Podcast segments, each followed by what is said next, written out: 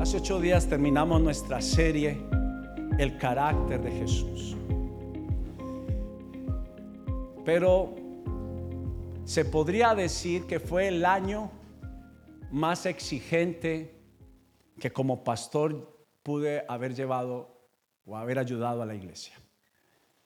Tal vez fueron los mensajes más exigentes, tal vez fueron los mensajes más retadores. Pero le tengo una buena noticia. Abroches el cinturón. El 2024 va a ser más. Uy, poquitos amén. Pero algunos han dicho estas palabras. Gracias a mi papá y a mi mamá soy lo que soy. ¿Alguien, alguien ha, dicho eso?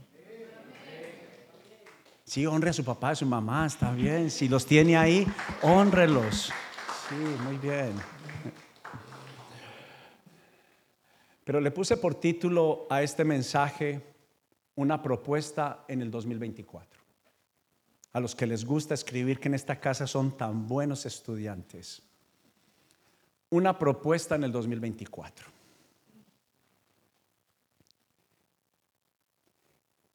Y se trata de una preparación y un plan que usted y yo podemos diseñar. Déjeme decirle cómo comenzaron hace aproximadamente unos 8 o 9 años, cuando no volví a adquirir ninguna deuda, ni una sola, ni una. Cuando mi vida fue solamente llena de deudas. Y fue ordenarme con un plan, con una estrategia. Y sabe que somos, tenemos una característica dentro de las demás culturas, de los demás continentes. Somos los menos planificadores de todos cualquier otra cultura que no es la americana, al menos de la de sur, centro y un poquito del norte, somos la que menos planifica, la que menos se prepara. Y déjeme decirle algo, el cristianismo me ha enseñado para mi trabajo y mi trabajo me ha ayudado para el cristianismo. Es importante que nosotros podamos entender la Biblia está llena de planificación. Pero la mayoría de nosotros, y especialmente mi generación, ha dejado que la vida le venga y usted no le ha salido y yo no le salía a la vida. Usted simplemente sabe que tiene que trabajar, tiene que cumplir unos compromisos. Pero es más por la inercia de lo que sucede, no por lo que usted entiende que usted puede causar un efecto y eso viene a través de un plan. Y es una planificación donde se incluyan las disciplinas que lleven a cumplirse las metas para este nuevo año.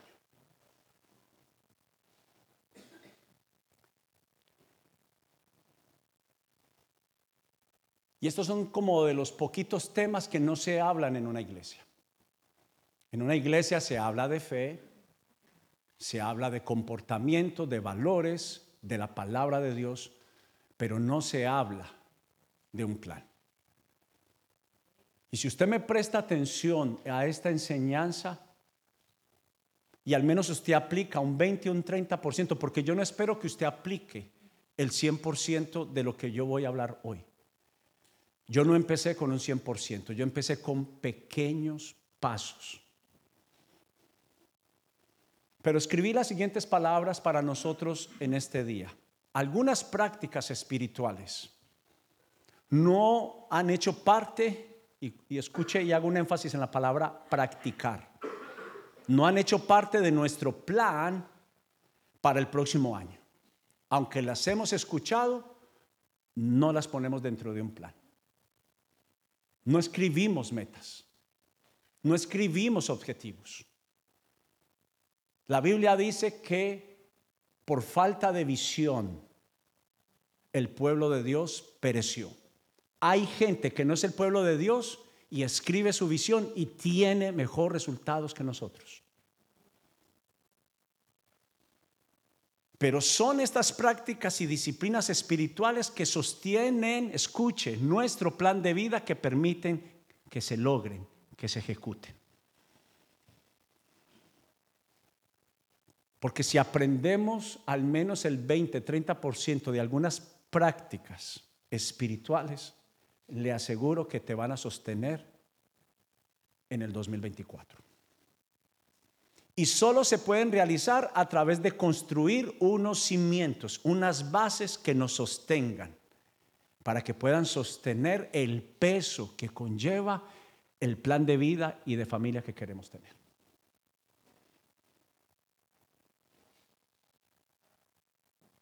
Solo así podremos tener resultados crecientes y sostenibles en el tiempo. Pero aunque estas prácticas y bases son invisibles y en su apariencia no tienen ninguna relevancia en nosotros, porque si tuvieran importancia y relevancia y creyéramos en esas prácticas, las haríamos. En realidad lo sostienen todo. Estas prácticas espirituales le voy a demostrar. Y escuche algo, por favor. Usted no puede decirme que no funciona si usted al menos no la prueba. Y déjeme decir algo como debía haber empezado. Hoy no estoy como el predicador. A mí con mis hijos me toca el rol de su pastor, el rol de su papá. Usted me pregunta, ¿quiero ser amigo de mis hijos? Quiero ser, pero ellos no necesitan necesariamente de mí una figura de amistad, necesitan una figura paternal. Y este es mi rol hoy. Y seguro que a veces he tenido conversaciones con mis hijos donde ellos han salido disgustados de la conversación que hemos tenido. Pero así te disgustes, te sigo queriendo. Pero necesitas estas prácticas. Al igual que la dieta y la disciplina son invisibles, y necesarios para un atleta, las prácticas espirituales también lo son. Son invisibles, han sido menospreciadas, pensamos que solamente algunos califican, algunos solamente son capaces, pero la pregunta para ti hoy, ¿hasta cuándo vas a vivir sin éxito en tu vida? Yo me cansé de vivir endeudado. ¿Cuándo te vas a cansar de vivir de una vida que te empuja?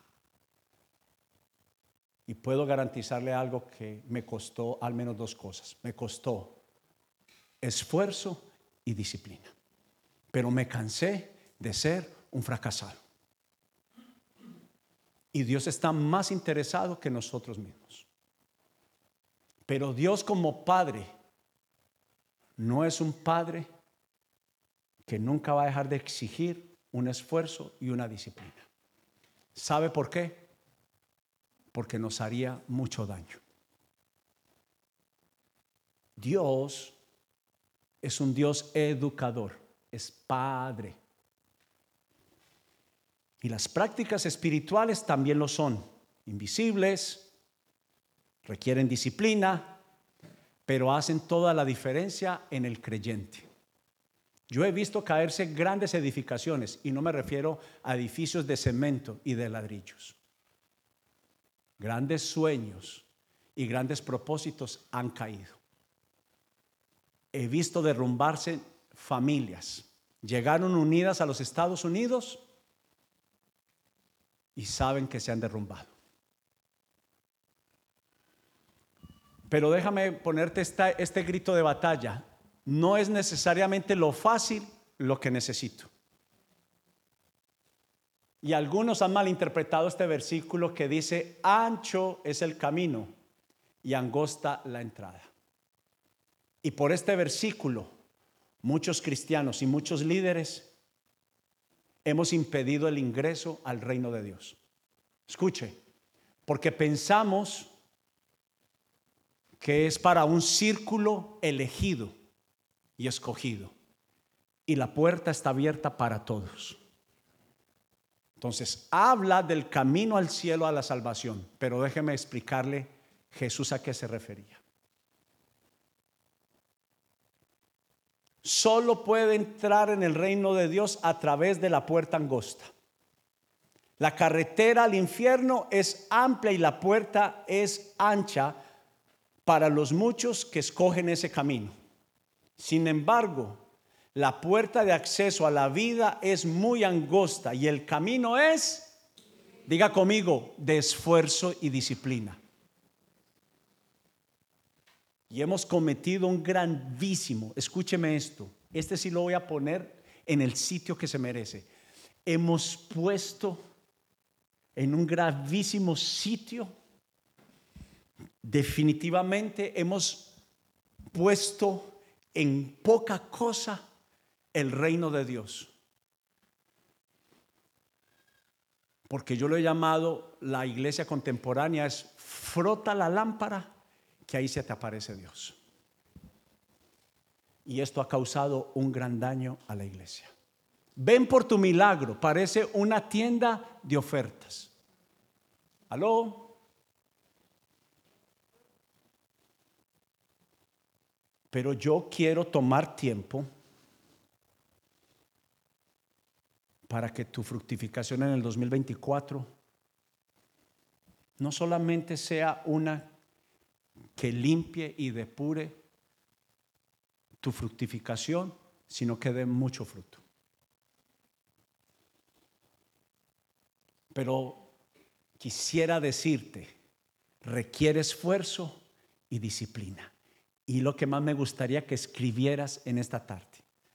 El camino ancho y la puerta estrecha habla que la posibilidad está dada las oportunidades están dadas.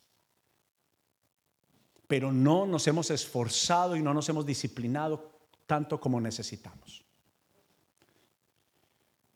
Y Jesús no olvidó que requiere esfuerzo y requiere disciplina. Y déjeme hablarle, la mayoría estamos gobernados pensando que todo es dinero.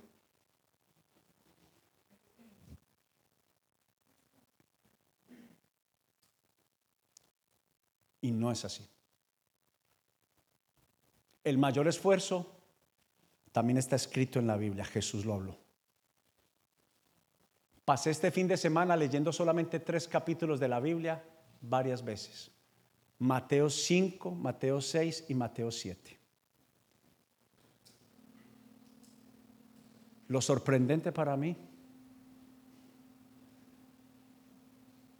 lo más impresionante es que es un plan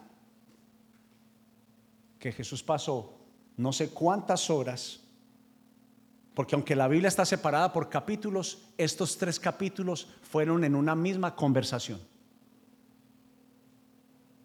Yo le pido, hoy no estoy enérgico para despertarte porque no es, yo no soy alguien para despertarte. Hoy es un día, si tú quieres y amas tu vida y estás cansado y cansada, necesitas decidir. Pero mira lo que escribí, poner la mejilla, correr la milla extra que Jesús pidió, bendecir a los que nos maldicen. No es solo una acción solicitada por Jesús, es una acción voluntaria y espontánea como resultado de un entrenamiento en las prácticas de cada regla de vida que yo llamo o que hemos aprendido un enrejado, algo que me sostiene. Es el resultado. El yo perdonar a mis enemigos es el resultado de un esfuerzo, de una disciplina, porque es difícil perdonar. Por eso estaba diciendo, la mayoría inmediatamente pensamos en dinero. Pero no hay un mayor esfuerzo y una mayor disciplina que perdonar a quien me hace daño. Pasar por alto la ofensa. Y Jesús fue el que enseñó cuando te pidan tu mejilla, ofrece la otra. Usted dice, no, que me golpeen una, pero no dos. ¿Sí o no?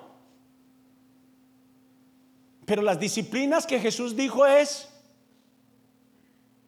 aunque en la creencia judía se te obliga que si alguien te pide ayuda para llevar su bulto por espacio de una milla, tú hazlo dos.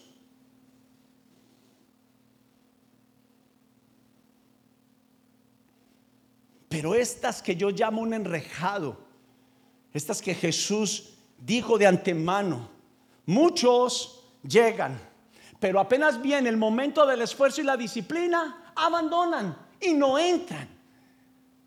No hacen parte. Prefieren volver a su vieja, a su viejo estilo de vivir. Porque cuando requiere esfuerzo, no gracias. Hay que correr mucho, no es para mí.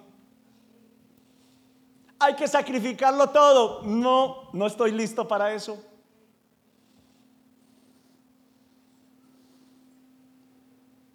Y eso es lo que Jesús estaba diciendo.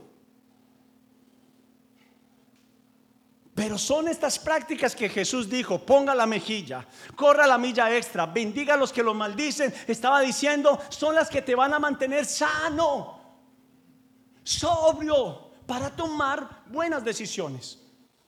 Porque cuando tenemos muchas cargas, no corremos nuestra carrera bien. Y estas acciones que acabo de mencionar, por eso Jesús, estas que estoy mencionando, deben de ser la meta que cada uno debemos de tener y poner, colocar en nuestro plan de vida del 2024. Y le doy esta recomendación. No ponga como primera meta el dinero. Él dijo, ponga primeramente el reino de Dios, sea justo y lo demás vendrá por añadidura. Vendrá como resultado de practicar, de vivir verdaderas prácticas sanas y saludables. Tal vez usted nunca ha puesto dentro del plan de trabajo este año antes de reaccionar, antes de que cuando alguien, porque garantizado, alguien va a venir a oponerse, alguien va a venir y va a hablar mal, te lo garantizo. Entonces usted debe ponerse como plan de vida, este año voy a perdonar y voy a perdonar rápido. Voy a ser veloz para perdonar. Por lo regular, esto es lo que hace una persona sin una regla de vida y sin un, enrejado. Lo contrario, mire, se lo tengo. Odia al enemigo. Aló, porque el sistema te dice, te vienen a hacer daño, protégete y devuelve. No pongas la mejilla, golpea de la misma manera que te golpearon.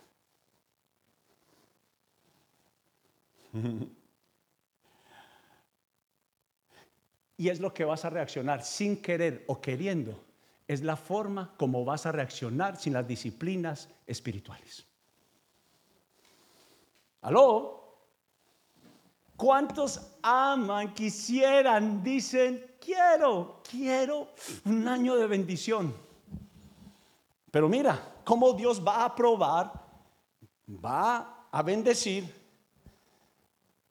cuando desechamos al que pide. Cuando maldecimos a los que nos maldicen. Cuando no corremos la segunda milla.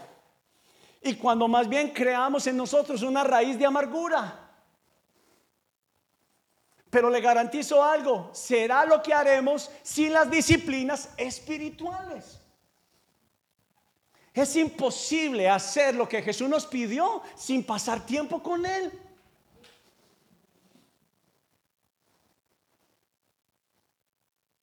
Dentro de la iglesia contemporánea se piensa que es opcional orar. Y no se trata de orar, se trata de pasar tiempo con Jesús.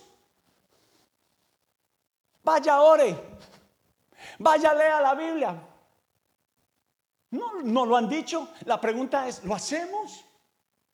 Pero cuando yo entiendo que son las bases, son las estructuras, es el enrejado que va a sostener mi vida para que dé fruto y dé fruto en abundancia, entonces tiene sentido porque tengo que utilizar esas prácticas espirituales.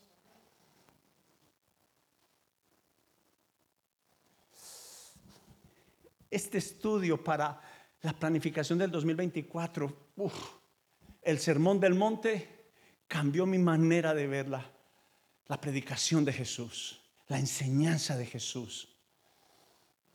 Puse acá, miremos el sermón del monte y los capítulos de Mateo 5, 6 y 7. Le voy a hablar de mi vida. Escriba algunos objetivos. ¿Cuánto quita escribir dos o tres objetivos? Pero antes de empezarlos, ya estamos desfallecidos. Antes de escribirlos, hemos perdido tanto que no tenemos ninguna motivación de escribir. Aló, le estoy hablando a alguien aquí. Pero qué increíble. Mateo 5, 6 y 7 es el plan de vida de Jesús para nosotros. Ahora, antes, antes, antes. Escúcheme, no habla para un grupo selecto, no habla para una iglesia, no habla para una religión y para una tradición antes de que usted se me vaya para allá. Esto lo podría hablar en una empresa, lo podría hablar en una universidad, en una escuela y aquí. Pero en Mateo 5 y 6 encontré un enrejado. Ahora piense la palabra regla. ¿Qué pensamos por regla? sea honesto, cuando te hablan de la palabra regla, ¿usted qué dice? Ah. Usted, ay, sí, tan ricas las reglas. Sino que usted dice, no, me gustan las reglas. No me gusta que me ajusten. No es esa regla. Habla de una disciplina que requiere esfuerzo. No es una condición. Simplemente una estructura que te va a mantener. Yo quiero que piense la siguiente imagen, algún día la presenté acá. Los viñedos por sí solos ellos crecen para arriba o algo los tiene que sostener. ¿Ha visto esa rejita que se va enredando el viñedo, que lo sostiene? Esa clase de regla es que le vengo a decir en esta tarde, algo que te sostenga. ¿Qué te sostiene?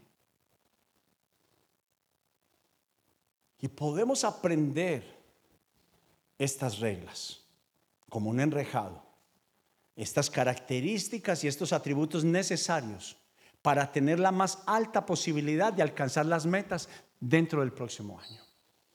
Quiero pedirle un favor. Vamos a abrir la Biblia, pero quiero...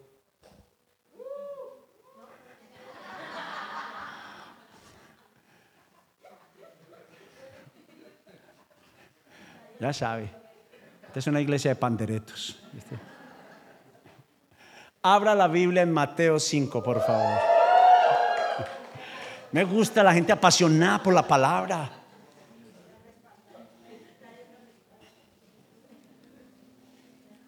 Mateo capítulo 5. Le pido, regáleme 20 minuticos, pero le prometo algo de verdad lo último que quiero hacer es una oferta.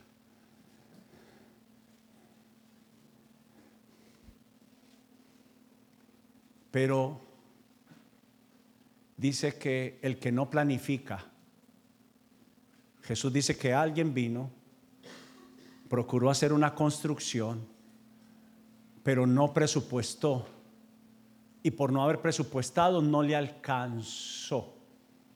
No es que Dios no quiera bendecirte, fue que no te presupuestaste cuánto te iba a costar lo que ibas a emprender a hacer. Pero Mateo capítulo 5, versículo 1 en adelante dice, Dios bendice a los que son pobres en espíritu. Habla de humildad. No se confunda, no habla de pobreza, de humildad. Escriba la palabra humildad. Pero mire la respuesta. y ellos se dan cuenta de la necesidad que tienen de Dios. Los que son humildes saben que sin Dios lo demás será solamente pasajero. Porque el reino del cielo les pertenece. Verso 4. Dios bendice a los que lloran porque serán consolados. Pero para ser consolados necesito pasar tiempo con el que consuela. A veces tomamos decisiones. Esto a usted que se le quiere gratis. No tome una decisión ni cuando está muy contento, ni cuando está muy feliz, ni cuando está muy triste, ni muy enojado. Llore, pero déjese consolar por Dios y luego tome la decisión que tiene que tomar. Verso 5 dice, Dios bendice a los que son humildes, porque heredarán la tierra. Dios bendice a los que tienen hambre y sed de justicia, porque serán saciados. Dios bendice a los compasivos, porque serán tratados con compasión. Dios bendice a los que tienen corazón puro, porque ellos verán a Dios. Cuando usted ya empieza, ay, corazón puro, humilde, manso, justo, yo no califico.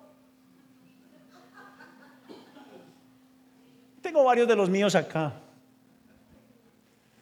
Cuando yo veía eso, ese estándar tan alto, con esta mala interpretación de la Biblia, yo decía, no, gracias, no puedo. Y fui fracasado aún dentro de la iglesia. Pero cuando yo entendí que ese era el resultado post esfuerzo y disciplina y preparación, entonces dije, lo puedo hacer. Sí se puede. Pero era imposible si yo mismo no entendía que ese era el plan a futuro de Dios. ¿Me entendió?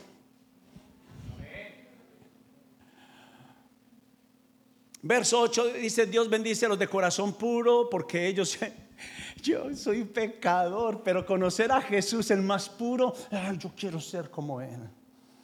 Dios bendice a los que procuran la paz, a los que no echan gasolina, porque serán llamados hijos de Dios.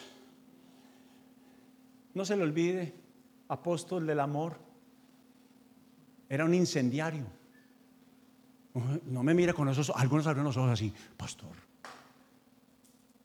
El apóstol del amor le dijo a Jesús, Señor, pedimos que caiga fuego sobre ellos. Imagínese Pedro.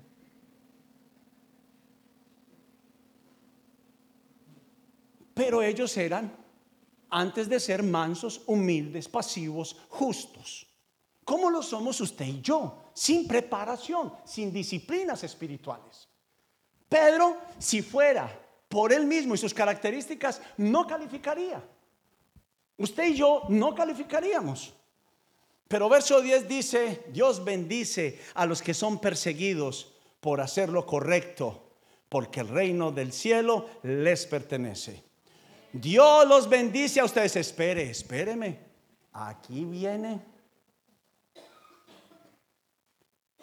este.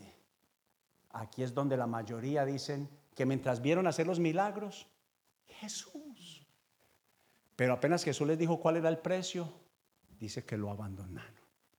Espere. Verso 11 dice, Dios los bendice a ustedes cuando la gente les hace burla. Deje solamente ahí. Cuando se burlan de usted, ¿usted qué hace? Te saca todas sus flechas y sus cohetes. Usted sabe que es verdad.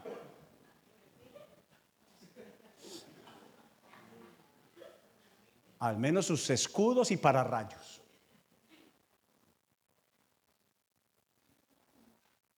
Cuando la gente les hace burla y los persigue, palabra perseguir, persona toma solamente una tarea, atacarme una y otra y otra y otra vez.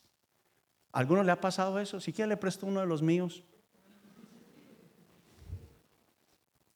Y sabe que Dios no se los va a quitar hasta que usted entienda que necesita a Jesús.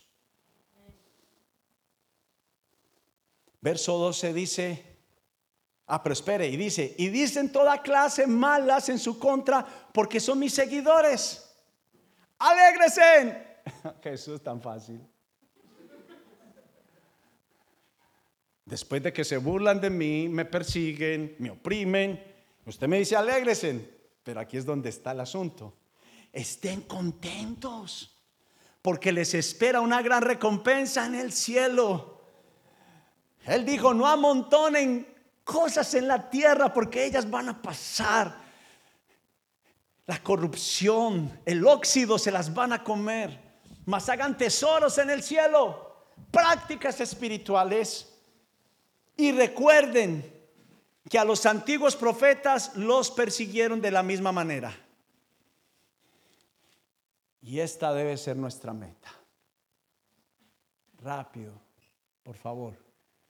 Y si no escribe, la enseñanza sale mañana, pero escriba estas siete referencias, estos siete enrejados que preparé para que usted los pueda aplicar en este 2024. Pero escúcheme, al menos practique dos de ellos. Yo le dije el 30%. 7 por 3. Ah, oiga. Se nos olvidó practicar la matemática.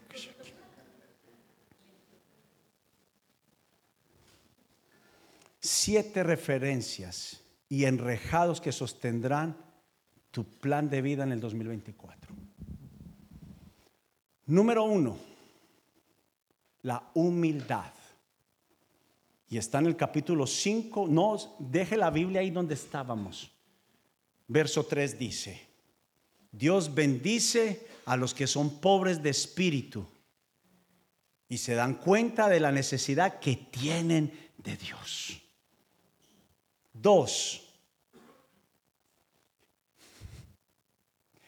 Y esto requiere esfuerzo, fidelidad y lealtad a Dios, aun cuando las cosas no salen bien. Mientras que hay dinero en la billetera, hay platica, alabamos.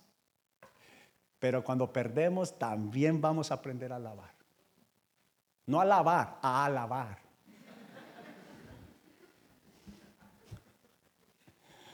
No, pastor, yo ya lavo.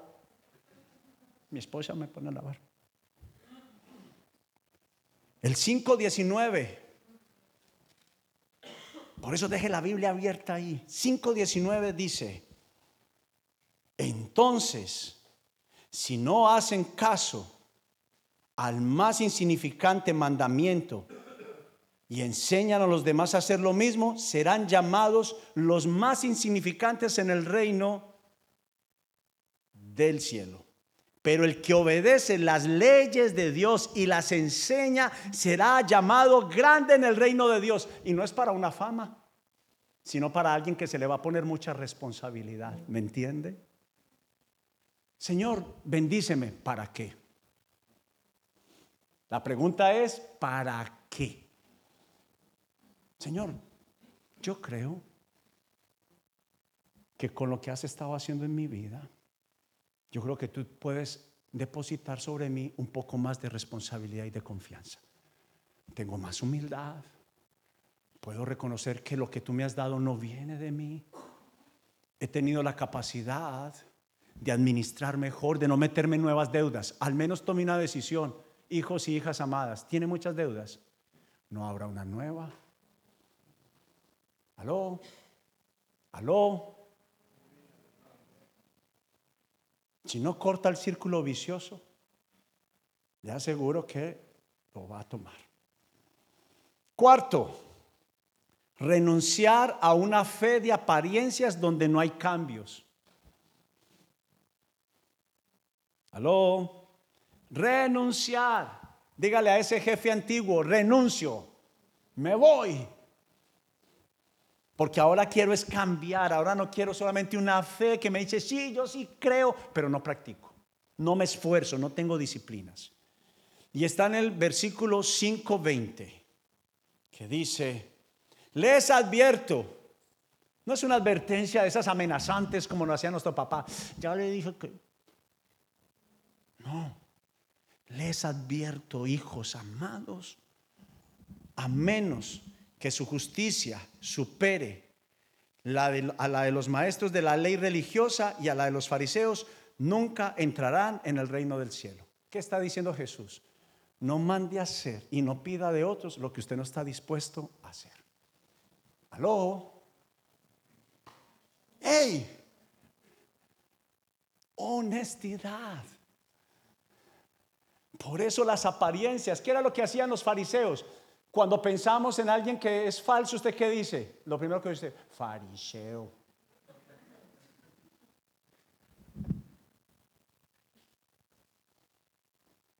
Y fariseos era una doctrina que creían en una apariencia, no en verdaderos frutos de adentro del corazón.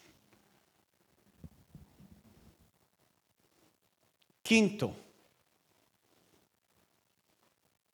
mm, te va a costar. Ey, le va a costar esfuerzo y disciplina. Ay, es que no siento orar. ¿Quién le dijo a usted que era un sentimiento, querido amigo, querida hija? Quiero que, quiero que sepa algo, voy a ser honesto. Estoy a dos puntos de terminar. Cada mañana me cuesta orar. Entonces, porque me cuesta, lo dejo de hacer. ¿Aló? ¿Sabe qué pasó? Es que pensábamos que era opcional. Y él dijo cada día, temprano en la mañana. Recomiendo que sea temprano en la mañana. La recomendación viene de Jesús enrejado que te va a sostener es cuando tú recibes el consejo que te dice, ¿para dónde va? No es bueno que vaya. No es para la derecha, es para la izquierda. Y perdone, cuando usted recibe dirección si nunca tomó el tiempo de pasar tiempo con el que dirige tu vida y dirige mi vida? Pero mira lo que dice el capítulo 6, versículo 10. Deje de pensar en el almuerzo que... Ay, no me lo dijo nadie.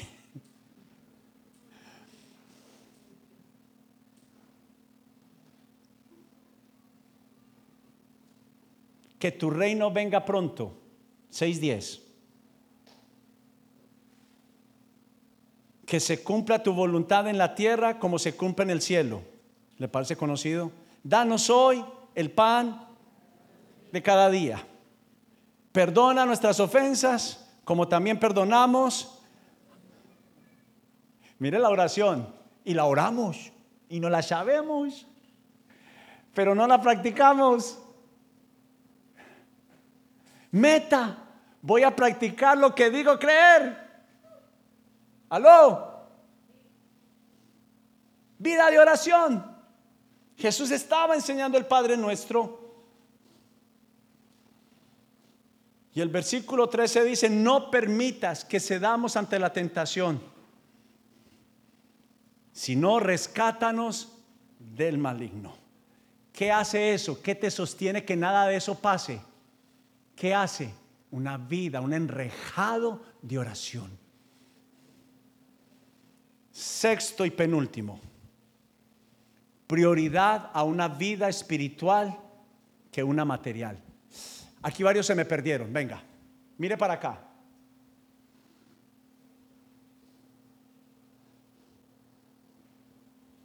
Yo quiero que se haga un examen. ¿Cuál es tu prioridad de vida?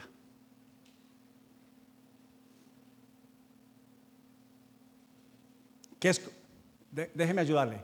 ¿Qué es en lo que usted más piensa?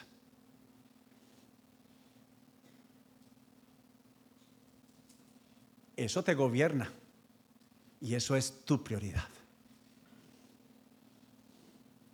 Lo primero que tú entiendes, si en lo que tú más le das tiempo y espacio, eso es lo que te gobierna. Pero pregunta para usted y para mí, ¿te ha servido? ¿No será que el orden de las prioridades están cambiados?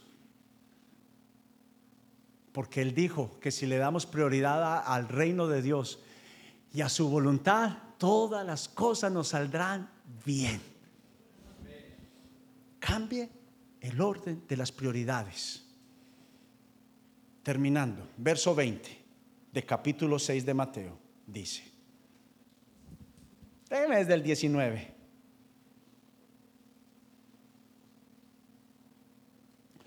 No almacenen tesoros aquí en la tierra donde las polillas se los comen y el óxido los destruye. Y donde los ladrones entran y roban. Almacena tus tesoros en el cielo donde las polillas y el óxido no pueden destruir y los ladrones no entran a robar.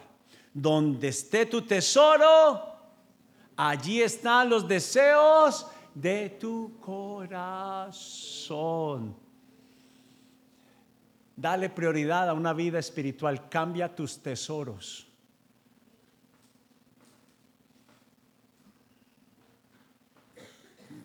Cambie los objetivos de este año. Hazme un hombre, una mujer de oración.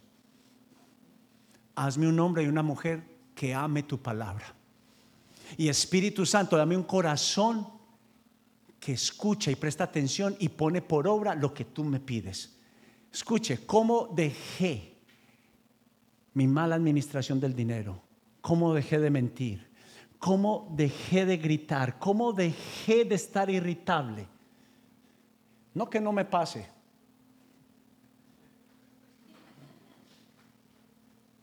No quiero que de pronto un día por ahí me pille.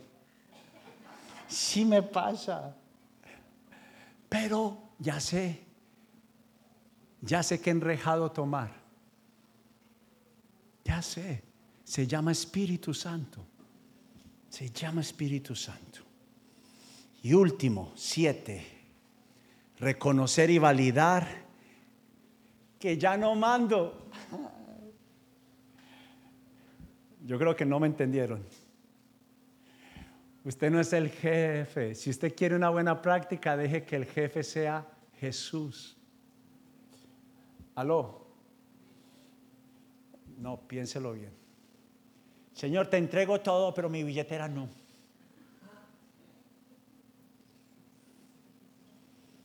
De eso me encargo yo.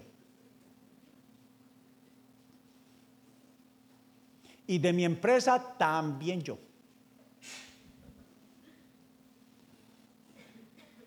Capítulo 7, versículo 21 y 23 dice, y con esto terminamos.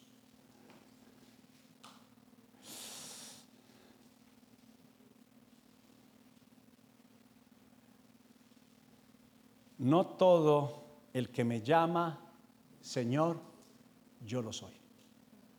Señor, Señor, cuando usted le dice Señor a Jesús, mire para acá. Usted le está diciendo, buenos días, jefe.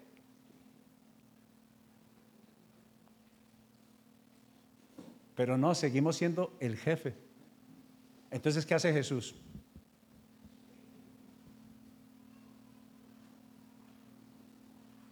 No pueden haber dos jefes. ¿Sí o no? Solo debe existir un jefe.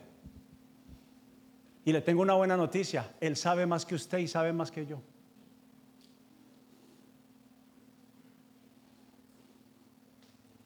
Entonces Él dijo, no todo el que me llama Señor, Señor, entrará al reino del cielo. Solo entrarán aquellos que verdaderamente, ¿qué? Hacen la voluntad. Sea un investigador en el 2024 de la voluntad de Dios. ¿qué es lo que tú me pides? Y va a necesitar esfuerzo y disciplina. Dejar de mentir requiere esfuerzo y disciplina. Porque uno de los diez mandamientos dice, no mientas. ¿Cuántos han robado alguna cosa en su, alguna vez en su vida? Yo le robé la... Mi, mi, abuelito tenía una tienda y cuando no había balón, yo entraba a la tienda de mi abuelito y me sacaba una pelotica. ¿Y cómo se le dice al que roba?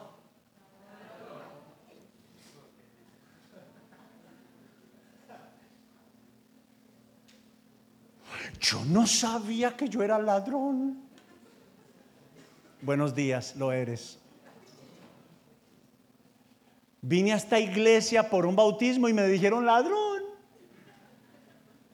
Venga, le quito la. ¿Cómo se le dice al que miente? ¿Y cómo se le dice al que codicia a la mujer que no es su mujer?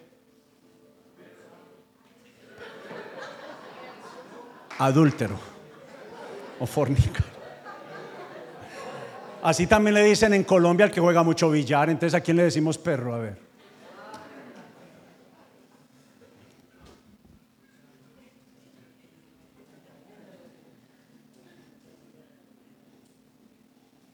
Terminemos de leer. 22.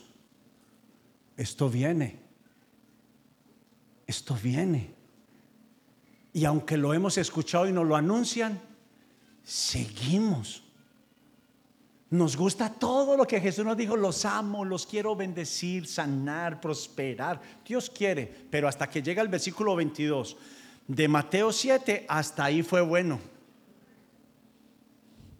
el día del juicio muchos me dirán, Señor, Señor, ¿qué? Nunca lo fui. No, no fui. Porque hiciste tu voluntad, no la mía. Fuiste tú el jefe, no yo. Y mi acuerdo dice que yo lo voy a hacer si yo soy el jefe.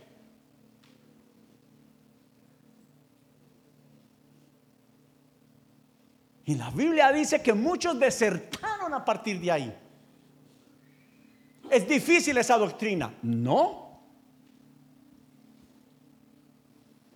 Señor, profetizamos en tu nombre, expulsamos demonios, en tu nombre hicimos muchos milagros, en tu nombre. Pero yo le responderé, nunca los conocí, aléjense de mí. Ustedes violan las leyes de Dios. Otra versión dice, apartados de mí, hacedores de maldad.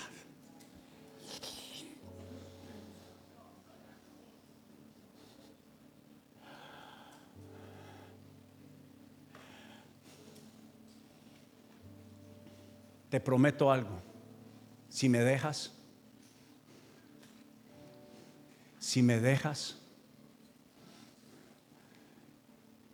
dame dale al Espíritu Santo seis meses, seis meses del 2024.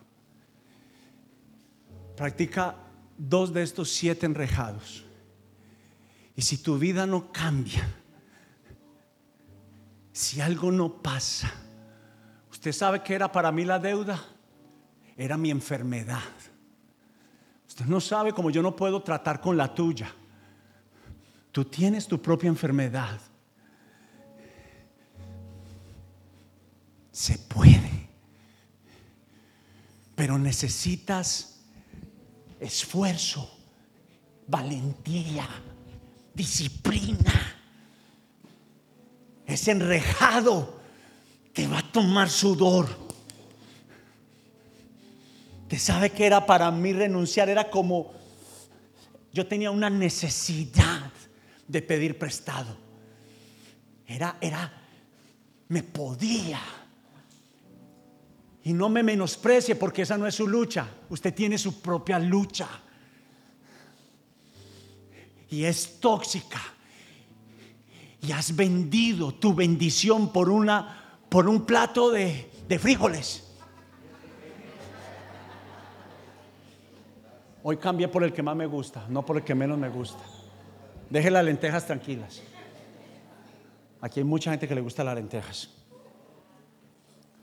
Pero es que la Biblia dice que el hijo que iba a recibir la bendición la vendió por un potaje, por un guisado de lentejas, porque tenía hambre, hambre rápida de lo superficial, no de lo profundo. Hemos comido basura que el mundo ofrece. Van Gogh resultó comiendo pintura de su talento y murió y murió casi pensando en que tenía lo mejor. pero murió de lo que él mismo sabía hacer. Y eso nos ha pasado a muchos. Hemos vendido la bendición de Dios, pero si tú haces un plan y lo practicas, Dios te va a respaldar. Él es Dios, Él es tu Padre y te va a bendecir. Te tienes que levantar. Tienes que levantarte. Arma tu arado. Arma tu arado. Pelea. No te des por vencido. Pues si fueron muchas las derrotas, en Dios tendrás la mayor victoria de tu vida. No vendas tu bendición. Arma tu enrejado. La gracia de Dios, una regla de vida. No trabajes los domingos. Ahí no tuve tanto público.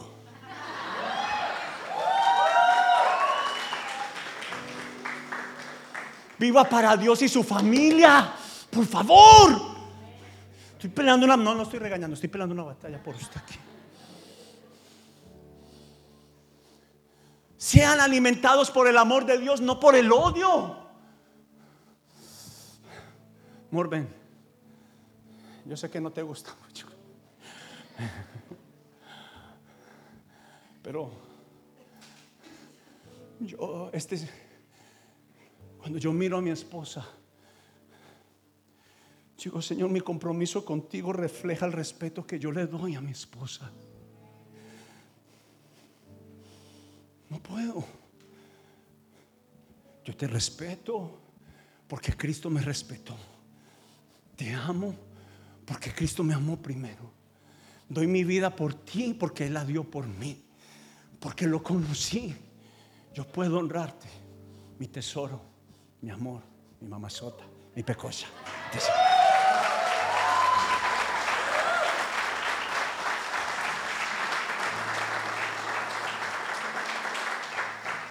¿Usted cree que esto no le saca una sonrisa a Dios? Cuando Dios sabe que amo a su hija, ella es la hija de Dios. ¿Sí me entiende? Cuando no se la juego, cuando yo se la juego a ella, no se la estoy jugando solo a ella, se la estoy jugando a Dios. Porque ella es un tesoro de Dios. 2024 no voy a adulterar, no voy a fornicar, voy a consagrar mi cuerpo, mi vida para Dios. Lo voy a hacer. Y también bendiga a las suegras. Pensó que se iba a escapar. tenga una vida devocional, que es una vida devocional, una vida intencional, de investigación y obediencia. ¿Sabe lo que más voy a hablar el próximo año? Estudien la palabra de Dios, estudienla, estudienla, estudienla. Aquí están las mayores estrategias que alguien pudiera tener en la vida. Preparación espiritual para nuestra vida secular ¿Cómo esperamos estar sobrios? Usted sabe que hay gente que te maltrata en los negocios solamente para amedrantarte. Pero alguien que tiene la mente de Cristo es más sabio. No se deja amedrantar. No se deja, no se exalta. Sino que la Biblia dice tiene templanza y entiende la estrategia del adversario. Pero está sobrio. Porque la palabra de Dios y la oración te capacitó, hizo un enrejado en ti y no te dejaste robar tu fruto. ¿Cuántos enojos han robado nuestras mañanas? Oh. Sé que este año tendremos fructificación, yo sé, yo sé. Preparación, esfuerzo, sí. Esto está fuerte pero no es para vagos. Yo era un vago emocional. ¿Cuántos? Tú no eres un vago, sino que mataron tus sueños y no saliste a pelear. El día que yo sabía que Jesús quería lo mejor para mí, peleé mi mejor pelea, mi mejor batalla. Pero que quiero animar, regla de vida, cámbielo. Enrejado. Cuando hablemos aquí en esta casa en el 2024 de regla, enrejado. Y este es uno de los enrejados. ¿Algún día ha pensado en un sabático? Un día solamente de disfrutar a tu familia. Aló. Escuchen, no dependas del sistema. Si tú haces estas reglas, no vas a trabajar los sábados y los domingos. Dios va a poner más responsabilidad en tus manos si le das prioridad al orden de Dios. Un plan espiritual. Pastor David nos quiere preparar para este año un plan de lectura bíblica. Y no lo hagas como hay que leer la Biblia. No, necesito aprender la estrategia. Necesito saberla.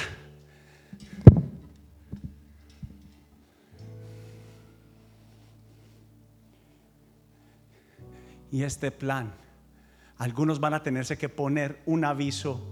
Para algunos, donde más van? Unos, los hombres en la nevera, las mujeres en el espejo. Ahí pueden.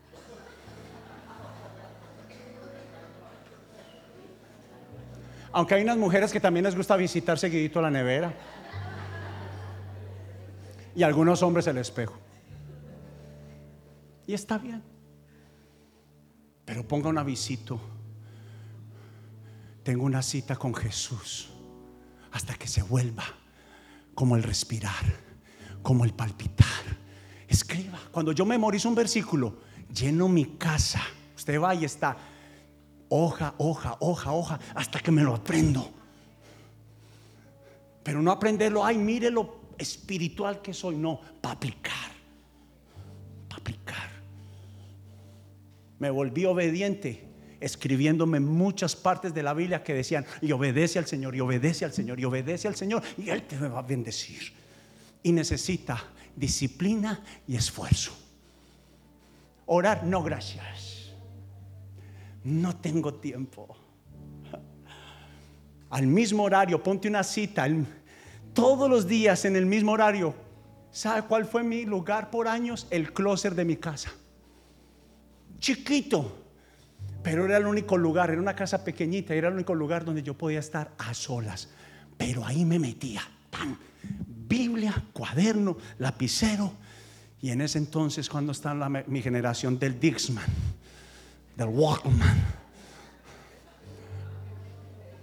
Aquí hay varios, no se escondan, están por allá.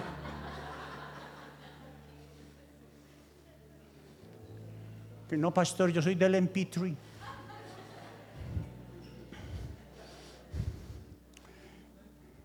Y este, por favor, el siguiente hijo amado, invierta, el siguiente hijo amado, invertir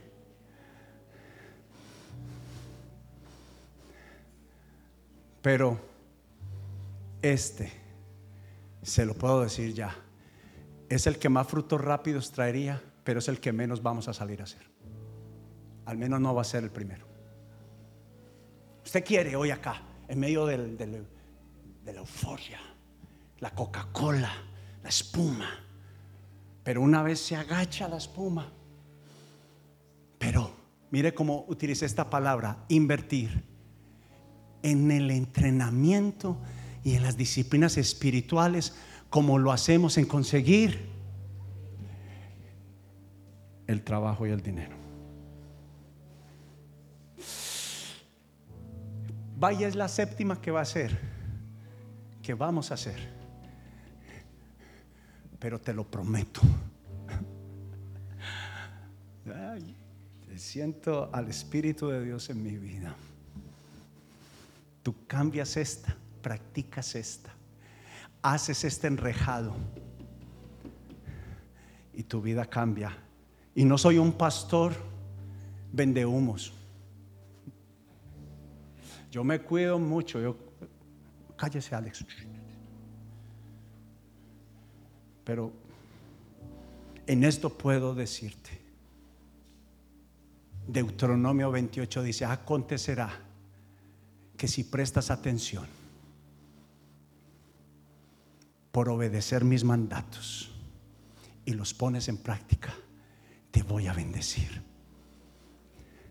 No te faltará comida.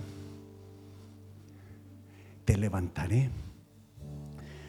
No serás cola, serás cabeza, no estarás abajo, estarás arriba. Deuteronomio 28 dice que si usted adopta esta disciplina, sabático, tiempo de contemplación, tiempo de estudio, pero ¿sabe qué? También veo los partidos del Deportivo Independiente Medellín. Si así nos digan la virreina del campeonato. Pero comparto con mis hijos, comemos juntos, disfruto a mi esposa.